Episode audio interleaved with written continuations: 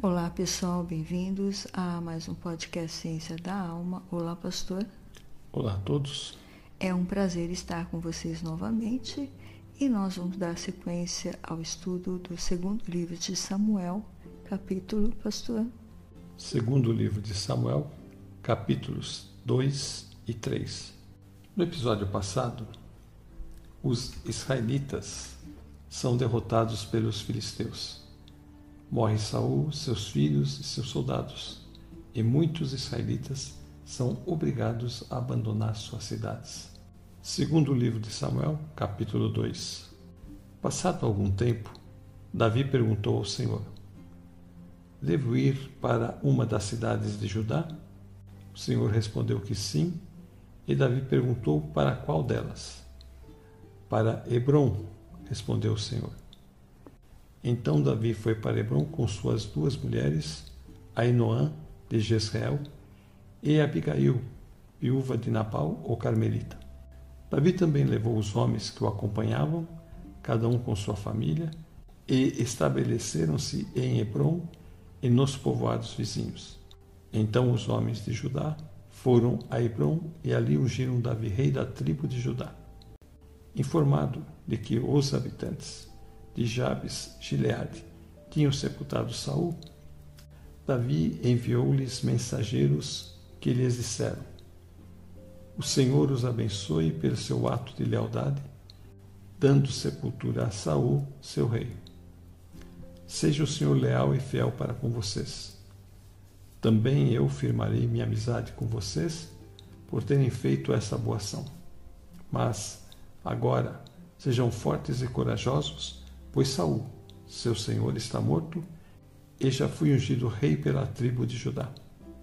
Davi sempre consultando o Senhor. Aqui diz que passado algum tempo daquilo que aconteceu com Saul, seus filhos, Davi pergunta ao Senhor: Aonde eu devo ir morar? Em alguma cidade de Judá? E o Senhor responde que sim. E Davi perguntou: Para qual delas? E o Senhor respondeu: Para Hebron. Por que Hebron? A Bíblia de Genebra diz que Hebron, localizada a quase 31 quilômetros a sudoeste de Jerusalém, Hebron tem a maior elevação dentre todas as cidades de Israel e estava estrategicamente bem localizada para o início do reino de Davi sobre Judá. Hebron era uma cidade real cananeia quando os israelitas chegaram do Egito. Josué 10:3. Mas suas ligações com o povo de Deus remonta aos tempos dos patriarcas. Gênesis 13:18, 23:2, 19, 35, 27. Essa é a nota de rodapé da Bíblia de Genebra que a gente vê aqui? Esta nota da Bíblia de Genebra, ela fala que Hebron foi uma cidade real cananeia. Então quer dizer que reis habitaram ali. Quando Josué chegou ali, e que já tinha ligações com os patriarcas. Hebron é o lugar onde os patriarcas viveram e foram sepultados. As engrenagens da aliança se movem no presente em sintonia com as promessas feitas a Abraão nesse mesmo lugar. Em Hebron, Deus faz convergir a união de gerações por meio de Davi e seu reinado. Teve um episódio nosso quando nós falamos do lugar que Sara morreu, que foi exatamente aí em Hebron, quando Abraão comprou um pedacinho de terra para enterrar a sua esposa. E ali nós falamos naquele episódio que aquele lugar era exatamente a promessa de que aquela terra seria deles. É o episódio 40, Gênesis, a Era dos Patriarcas, Abraão 6. Nesse episódio, Abraão está procurando um lugar para sepultar sua amada Sara. Ouça esse episódio, é muito lindo. Lá tem muita instrução que Deus nos deu também. Então, nós estamos agora diante desse lugar. Aqui tem muita história. Aqui um dos patriarcas viveram e que agora Davi vai começar também a reinar sobre os israelitas. Saul promoveu uma verdadeira guerra, uma batalha dentro do seu reinado, onde o seu único inimigo era Davi. E Deus colocou os filisteus diante de Saul para saber que o inimigo dele não era Davi, e sim os filisteus e aqueles povos que estavam ali na terra ainda que precisavam ser eh, tirados dali. Então, quando Saul morre, está um verdadeiro caos. E Abner, o comandante de Saul, não está presente quando Saul e seu exército morrem. Se ele era a pessoa mais importante do exército de Saul, por que ele também não morreu junto com os outros? Então é muito interessante isso, é uma pergunta que eu fiquei fazendo, por que Abner sobreviveu? E os outros todos morreram com Saul na batalha. Só Abner sobreviveu. Então agora nós vamos ler os versículos para poder entender o que sucede aqui com Abner. Versículo 8. Enquanto isso, Abner, filho de Ner, comandante do exército de Saul, levou Isbosete, filho de Saul, a Maanaim, onde o proclamou rei sobre Gileade, Assuri, Jezreel, Efraim, Benjamim e sobre todo Israel. Isbosete, filho de Saul, tinha quarenta anos de idade quando começou a reinar em Israel e reinou dois anos. Entretanto, a tribo de Judá seguia Davi, que a governou em Hebron por sete anos e seis meses. Esse comandante, ele tem uma sede de poder. Ner é irmão do pai de Saul. Ele não vai largar o lugar que ele está. Se ele pudesse, ele seria até rei. Abner coloca o seu sobrinho Isbosete, que é o único que sobrou, filho de Saul, para governar como rei. Quem manda e desmanda aqui é Abner. Esbocete é só aquele que vai ser liderado. E ele então, no versículo 9, diz que ele fez Isbosete rei das terras de Gileade, como o pastor leu, Aze, Jezreel, Efraim, Benjamim, e na verdade ele o fez rei de todo o povo de Israel. Então veja como ele tinha poder de persuasão. Ele foi conversando com todos esses povos e tem que ficar no poder. Não é Davi, é Esbocete, porque Esbocete é filho de Saul e tem direito ao trono. Mas o Senhor já tinha avisado, através de Samuel, que nenhum dos filhos de Saul seria rei. E ele sabia disso. Então, agora vai formar uma grande divisão aqui entre o povo de Judá e o povo de Israel. E a mesma briga que tinha entre Saul e Davi começa agora Abner contra Davi e seus homens. Mas como ele é muito dissimulado, ele vai fazendo suas tramas, ele vai armando o seu jogo porque ele quer dar o bote naquilo que for o melhor para ele. Versículo 17. Houve uma violenta batalha naquele dia, e Abner e os soldados de Israel foram derrotados pelos soldados de Davi. Estava lá Joabe, Abisai e Azael, os três filhos de Zeruia. E Azael, que corria como uma gazela em terreno plano, perseguiu Abner sem se desviar nem para a direita nem para a esquerda. Abner olhou para trás e perguntou: É você, Azael? Sou eu, respondeu ele. Disse-lhe então Abner: É melhor você se desviar para a direita ou para a esquerda, capturar um dos soldados e ficar com as armas dele. Mas Azael não quis parar de persegui-lo. Então Abner advertiu Azael mais uma vez: Pare de me perseguir não quero matá-lo. Como eu poderia olhar seu irmão Joabe nos olhos de novo? Como, porém, Azael não desistiu de persegui-lo, Abner cravou no estômago dele a ponta da lança que saiu pelas costas, e ele caiu, morrendo ali mesmo. E paravam todos os que chegavam ao lugar onde Azael estava caído.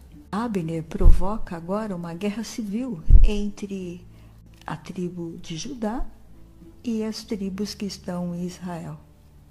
E irmão contra irmão lutando, e não contra os adversários. Quando Abner fica sabendo que a coisa vai se voltar contra ele, porque ele matou o irmão de Joabe, Abner diz o seguinte: será que vamos ter de continuar lutando para sempre? Você não vê que no fim não vai sobrar nada a não ser amargura? Nós somos irmãos. Até quando você vai esperar para mandar que seus soldados parem de nos perseguir?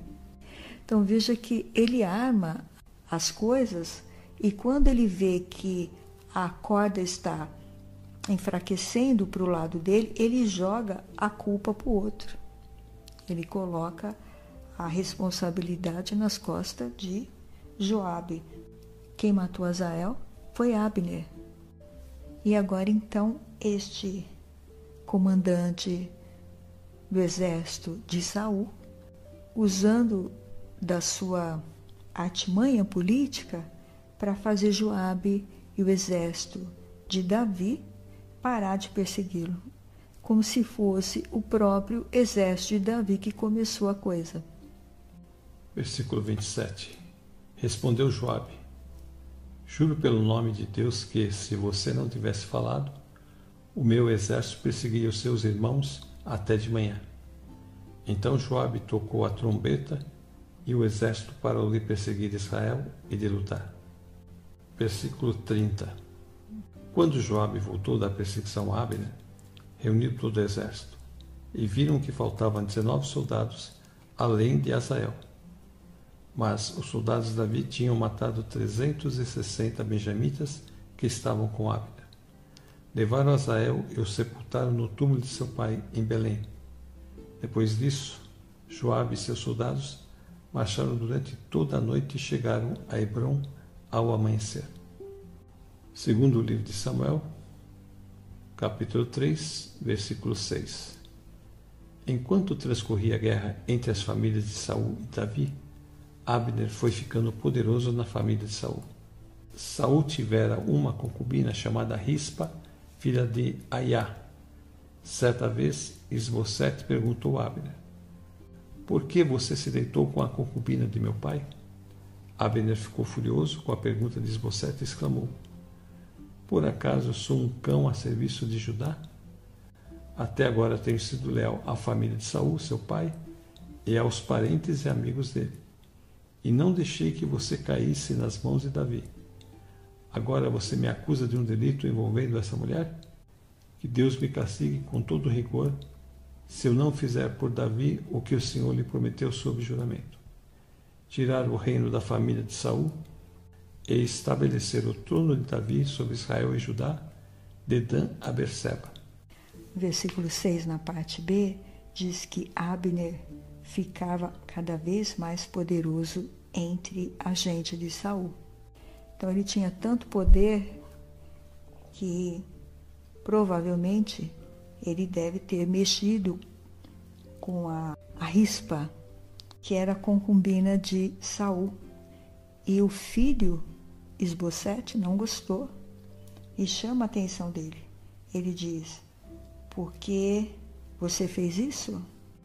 Abner, ele fica furioso e usa isso como desculpa para ir para o outro lado, para ir agora para o lado de Davi, porque ele viu que Davi estava ganhando fama, poder. As pessoas gostavam dele e cada vez mais as pessoas queriam ele como seu rei. Então ele agora quer passar para o lado de Davi. E ele usa essa questão quando ele fala: por acaso eu te abandonei? Por acaso você pensa que eu sou o traidor? Pensa que passei para o lado da tribo de Judá? E continuou: Desde o começo tenho sido fiel à causa de Saul, seu pai, aos seus irmãos, aos seus amigos e tenho evitado que você seja derrotado por Davi. No entanto, hoje você me acusa de ser culpado no caso dessa mulher. Ele agora vai falar uma coisa muito importante que ele já sabia, mas mesmo assim ele colocou o filho de Saul no trono. Ele fala no versículo 9 e 10 aí, Senhor Deus prometeu a Davi que tiraria o reino de Saul e dos seus descendentes e que tornaria Davi rei tanto de Israel como de Judá para governar o país inteiro. Então, ele tinha conhecimento desta profecia, ele sabia que Deus usou Samuel para falar isso. Mesmo assim, põe o seu primo como rei de Israel para continuar no poder. Veja aqui o que ele fala: que Deus me mate se eu não fizer que isso aconteça. Mas olha a reação de Esbocete. Esbocete tinha medo de Abner, por isso não disse nada. Ele usa isso como pretexto para poder agora deixar Esbocete sozinho e assumir, junto com Davi agora, o controle de Israel inteiro. Talvez, quem sabe, ser comandante, braço direito de Davi, alguma posição que ele estava desejando ali para ele se manter. Versículo 12.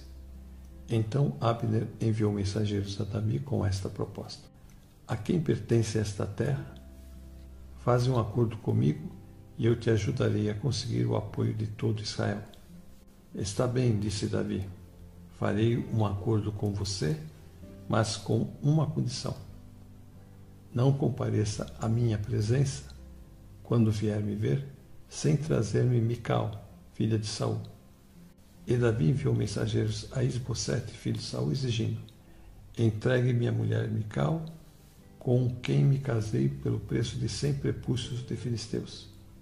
Diante disso, Isbosete mandou que atirassem do seu marido, Paltiel, filho de Elais. Mas Patiel foi atrás dela e a seguiu chorando até Baurim, então Abner ordenou-lhe que voltasse para casa e ele voltou.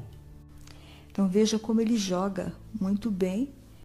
Então ele acha que agora o lado que está ganhando é Davi e é com ele que ele quer estar. Saul, por raiva de Davi, tira a esposa que ele tinha dado a Davi e dá para Paltiel.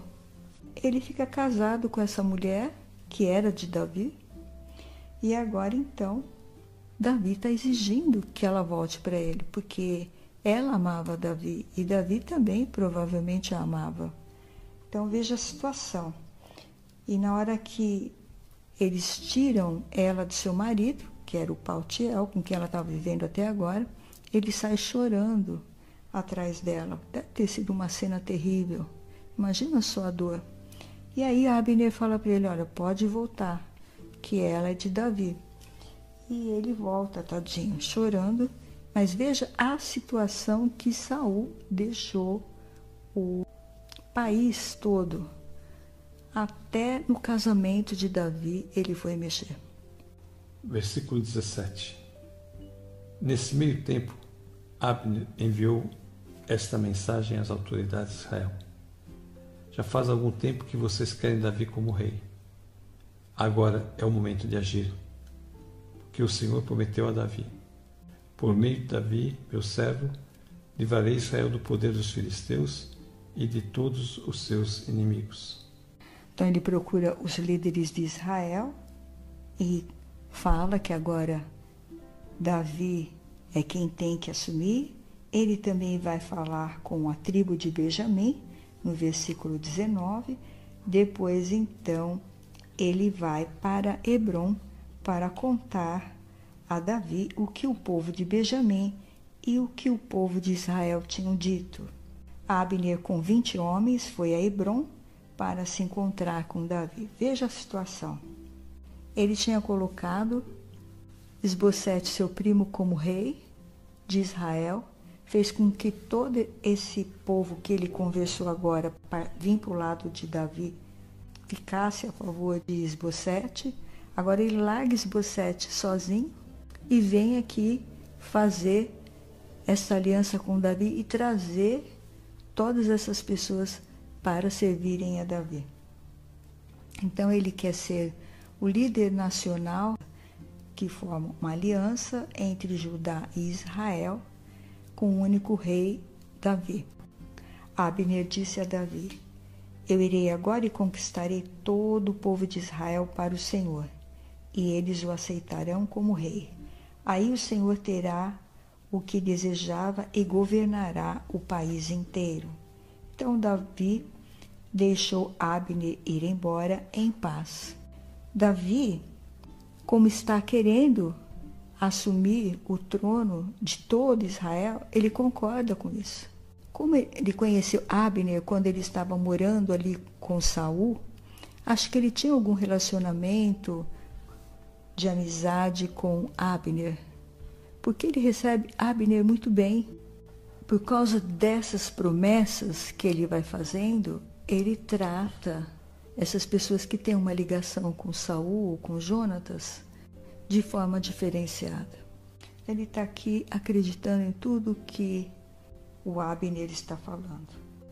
E agora então vai chegar o comandante do exército de Davi, que não vai gostar nada do que Davi está fazendo Versículo 23. Quando Joabe chegou com todo o seu exército, contaram-lhe que Abner, filho de Ner, se apresentara ao rei, que o tinha deixado ir em paz. Então Joabe foi falar com o rei e lhe disse: Que foi que fizeste? Abner veio à tua presença e o deixaste ir? Conheces Abner, filho de Ner? Ele veio para enganar-te, observar os teus movimentos e descobrir tudo o que estás fazendo. Joabe conhecia ele, sabia o que ele tinha feito, as tramas que ele estava armando. Então, quando ele fica sabendo que Davi deixou ele embora em paz, ele ficou furioso. Aqui na linguagem de hoje fala: O que foi que o Senhor fez? Abner veio aqui, o Senhor deixou que ele fosse embora sem mais nem menos. Ele veio para enganá-lo para ficar conhecendo todos os lugares aonde o Senhor vai e tudo que o Senhor faz, e o Senhor sabe disso. Então ele estava frustrado que Davi tinha deixado este grande inimigo deles ir embora. Versículo 26. Saindo da presença de Davi, Joabe enviou mensageiros atrás de Abner, e eles o trouxeram de volta desde a cisterna de Sirá mas Davi não ficou sabendo disso. Quando Abner retornou a Hebron, Joabe o chamou à parte, sob o pretexto de falar-lhe em particular, e ali mesmo o feriu no estômago. E Abner morreu por ter derramado o sangue de Azael, irmão de Joabe. Mais tarde, quando Davi soube o que tinha acontecido, disse: Eu e o meu reino perante o Senhor somos para sempre inocentes do sangue de Abner, filho de Ner. Versículo 31. Então Davi disse a Joabe e a todo o exército que o acompanhava: Rasem suas vestes, vistam roupa de luto e vão chorando à frente de Abner. E o rei Davi seguiu atrás da maca que levava o corpo. Enterraram-no em Hebron, e o rei chorou em alta voz junto ao túmulo de Abner, como também todo o povo. E aqui a gente começa a perceber em Davi uma reação diferente. Por exemplo, nós não vimos nenhuma demonstração de Davi em relação à morte do seu sobrinho. Azael é filho de Zeruia, irmã de Davi. Então Davi tinha um apego muito grande à família de Saul, mais que a sua própria família. E a gente vai perceber isso. Veja como ele chora por Abner faz todo mundo sair nesse velório chorando, para que todo Israel saiba que ele não teve nenhuma participação nesta morte, começa a dar essa demonstração de que a família de Saul parece mais importante que a família dele. E nós vamos ver isso também com transcorrer depois no relacionamento dele com seus filhos. Aqui no versículo 31, olha só. Então Davi mandou que Joabe e os seus soldados chorassem por Abner e que, em sinal de tristeza, rasgassem as suas roupas e vestissem roupas de luto. Imagina só como está Joabe sabendo que Davi não fez isso pelo seu irmão. Mas Davi está fazendo isso pelo primo de Saul, que é Abner. Abner foi sepultado em Hebron e o rei chorou alto perto do seu túmulo. Então ele queria que todo mundo visse o quanto ele estava triste por Abner. E o povo também começa a chorar de ver ele fazer esse lamento tão forte, né? O povo tentou convencer a Davi a comer alguma coisa antes que o dia terminasse, mas ele fez o juramento: que Deus me mate se eu comer alguma coisa antes que o dia acabe. O povo ouviu isso e gostou.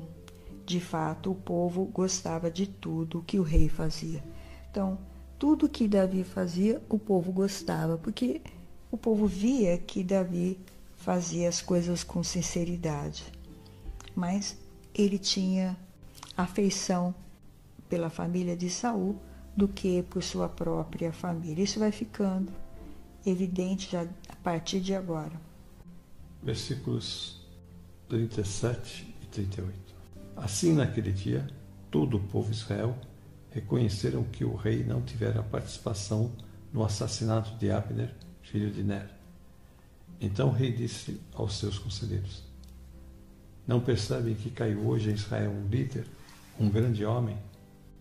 Aqui então, Davi, diante do povo, reconhecido como inocente de tudo isso que aconteceu com Abner. E ele então diz para aqueles seus conselheiros que naquele dia havia morrido um grande líder, um grande homem, Davi conhecia todo o histórico do que Abner havia feito, as batalhas que ele havia lutado, as vitórias que ele havia conseguido para Israel. Então ele fala essas palavras em forma de pergunta. Não percebem que caiu hoje em Israel um líder, um grande homem? Como guerreiro, ele era um grande homem, mas ele esteve tentado a tomar o trono de Israel para si.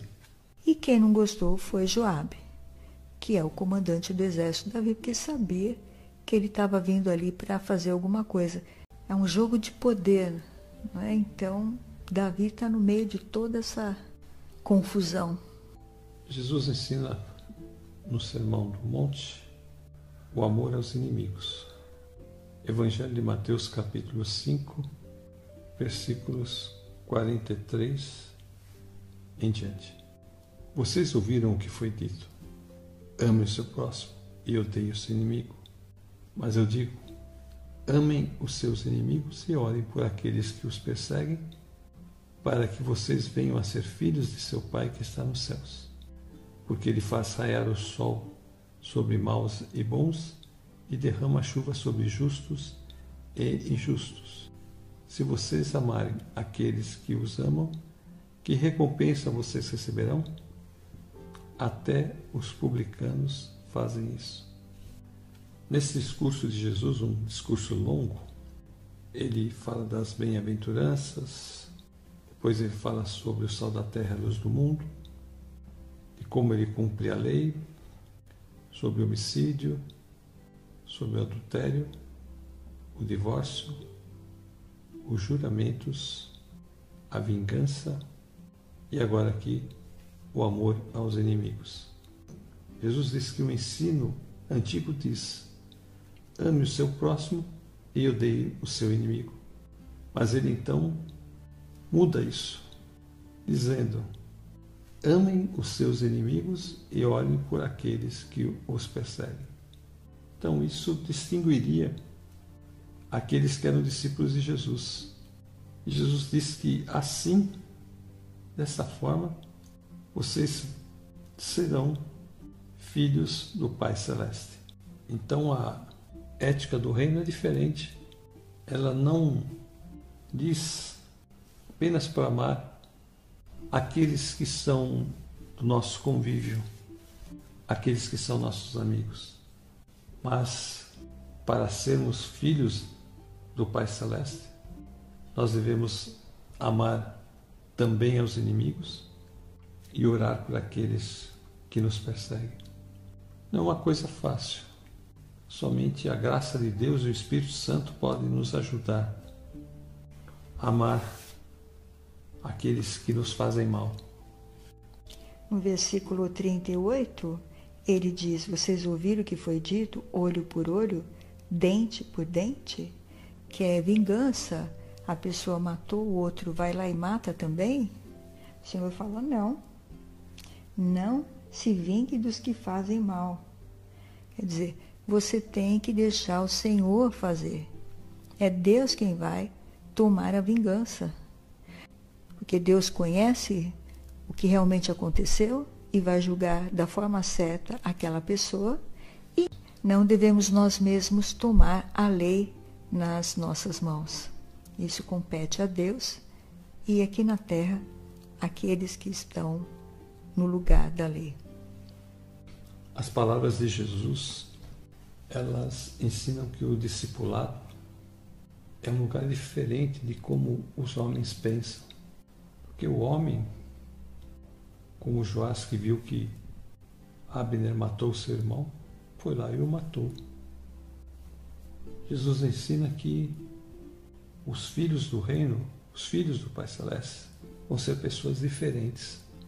São pessoas que não terão as mesmas reações que as outras pessoas, mas que eles serão pessoas que buscarão o bem de todos, não importa que essas pessoas tenham feito para ele. Difícil uma situação em que a reação não seja a vingança, como foi o caso de Joabe.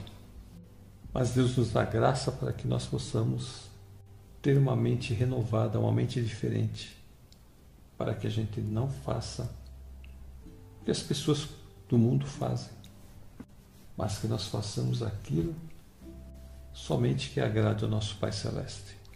E assim é que nós temos que viver. A nossa natureza é pecaminosa, ela sempre se afasta de Deus.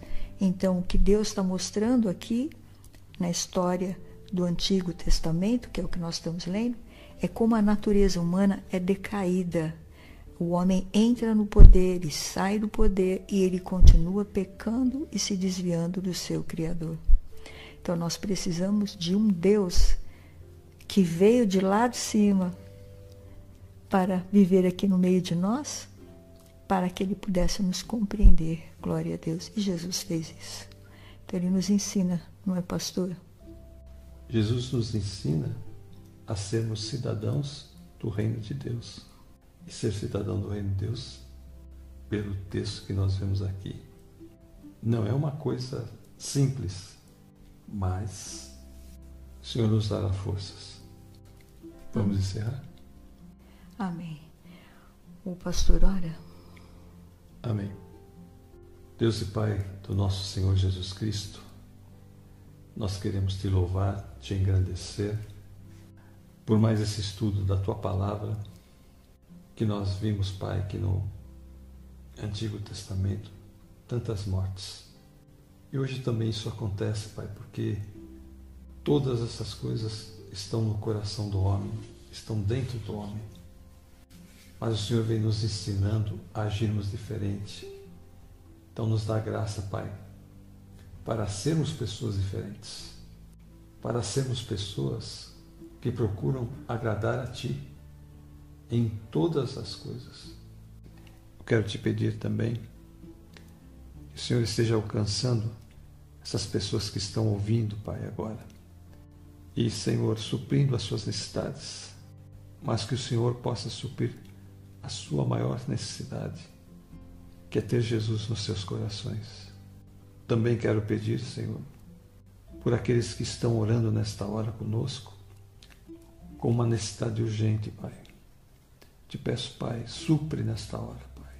Senhor, ouve a súplica dos teus servos, Pai. É o que nós te pedimos em nome de Jesus, Senhor. Amém. Quero me despedir dizendo: fique com Deus e até a próxima. Fiquem na paz do Senhor Jesus e até a próxima.